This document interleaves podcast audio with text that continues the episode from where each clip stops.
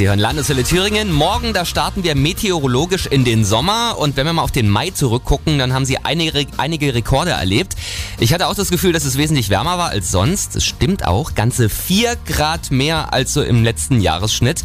Aber auch die Gewitter in den letzten beiden Tagen, die waren was Besonderes. Florian Engelmann vom Deutschen Wetterdienst hat uns im Landeswelle Thüringen Interview mal erklärt, warum sich die Unwetter so lokal und vor allem spontan zusammengebraut haben. Die waren nämlich wirklich schwer vorauszusagen. Also man kann es mit einem Kochtopf voll mit Wasser vergleichen, den man auf dem Herd stellt und dann drinnen mal beobachtet, wo die Bläschen aufsteigen. Also das könnte auch kein Mensch vorher sagen, wo genau die aufsteigen. Und das ist genau das Problem. Einfach weil man nicht die genaue Zusammensetzung in dem Topf kennt, ist er vielleicht irgendwo verschmutzt.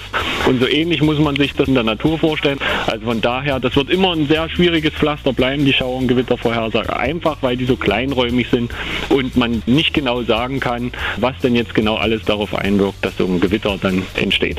Ja, die Wetterkonstellation ist auch ein bisschen dran schuld. Ich habe mir gestern Abend mal die Europakarte angeschaut. In fast jedem Land hat's gefühlt irgendwo gekracht. Auch heute Nachmittag kann es wieder lokale Gewitter geben hier bei uns. Sobald sich in diesem sprichwörtlichen Kochtopf was zusammenbraut, hören Sie das natürlich hier bei uns. Landeswelle Thüringen. Landeswelle.